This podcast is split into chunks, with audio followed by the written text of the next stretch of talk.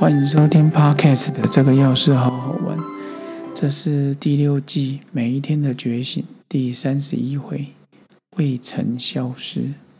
依照生物的生命周期来看，时间就像是线性一样无法回转，但是总是觉得，当回到来时的地方，一切有形的物质又重新归零。但是在资料库里，记忆就是一直的存在，只是呈现的风貌不同。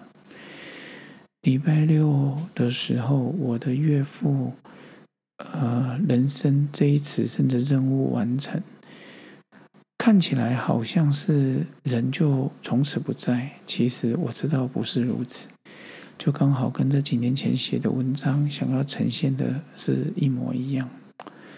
我回忆起某一天的早上，闲来无事，把我们家顶楼的小花圃浇浇水，衣服晒完之后，然后开车去逛逛。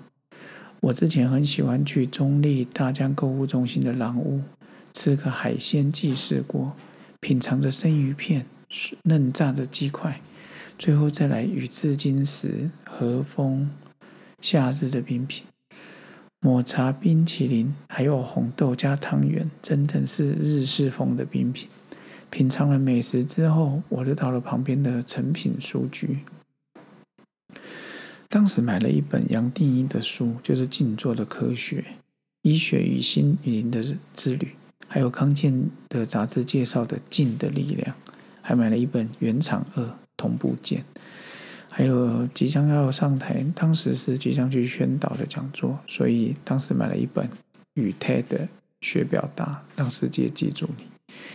结束完美食跟知行之旅，回家时突然想，好久没去新天宫的山下分宫，然后接完姐弟俩之后，直接冲到山上去，很少傍晚才到。我到的时候，当时我记得香客已经很少。连店家都开始收摊，不过夕阳西下，看着庙宇，有另外一种安定的力量。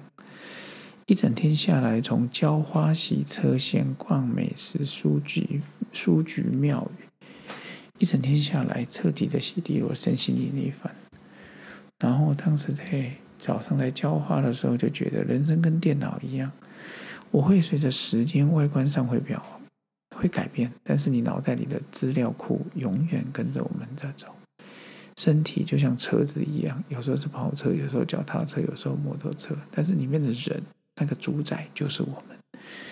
人与人之间的缘分真是有深有浅，这辈子是父母子女啊，夫妻伴侣、兄弟姐妹、好友知己、同事伙伴，关系越密切，我们的缘分就越深。下辈子要扮演什么角色？说真的，还是不知道。所以现在就是想一想，其实我们应该要真的对我们身边的人好一点，我们就大气一点，趁着有能力一点，多给一点，多还一点，总比欠别人好。更何况累世下来，我们可能不知道对方有可能就是我们最亲密的家人。你说啊，我要把答案揭晓的时候，才能知道彼此的身份关系。你可能会后悔，哎呀，当时应该对他更好的。所以呢，对于别人的要求就像对自己的宽容标准，我们人常常是宽以待己，严以待人。如果是相反的，那一切事件的冲突就好办了。想想我们周遭这些人物、人事物，跟我们有很深的关联的，其实这种关联未曾消失。视别人如家人、如父母、如子女，甚至就跟自己一样，我们就在爱的氛围里。善心常驻，恶念不生。我想，那个当下就是净土，那个当下就是天堂。那经历过这几天来，然后做一些法会啊等等，我我都会觉得说，人往往是要等到失去了之后，你才会觉得说啊，当时要好好珍惜。其实现在想要跟各位分享的就是，其实彼此之间的关系未曾消失，只是看你有没有把它唤醒过来。